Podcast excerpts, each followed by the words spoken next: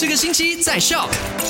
来到了九月二十九号，你好，我是 Alina。今天星期二要跟你 recap 一下昨天星期一的麦快很准跟你聊到的三件事情。那第一件事情呢，就是最近网络上就流传出一条 video，有一名男子对着一只猴子喷红漆，然后这支 video 呢就引起大家非常的愤怒，所以呢，大马保护动物组织也呼吁大家，如果知道的话，一定要跟他们提供情报的。那第二件事情呢，就是发生在古晋的有一名男子，他在晚上要开车回家的时候，结果车子就失控了，跌落大水沟去，然后司机呢也就来不及逃生，所以导致他溺毙了。在这里呢，也是强烈建议大家准备一些呃急救逃生的一些工具在你的车上，万一有发生这样的事情的时候呢，也可以用来呃拯救一下自己。那最后一件事情就是跟 SOP 有关系的，有五百七十七人去泡夜店，结果通通没有遵守 SOP。因为呢，没有保持 social distance，没有戴口罩，也没有记录一下自己的个人资料跟量体温，所以呢，全部被罚款一千零一的罚单。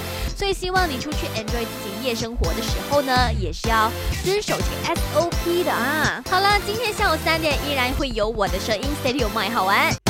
赶快到 Play Store 或者 App Store 下载 Shop S Y O K。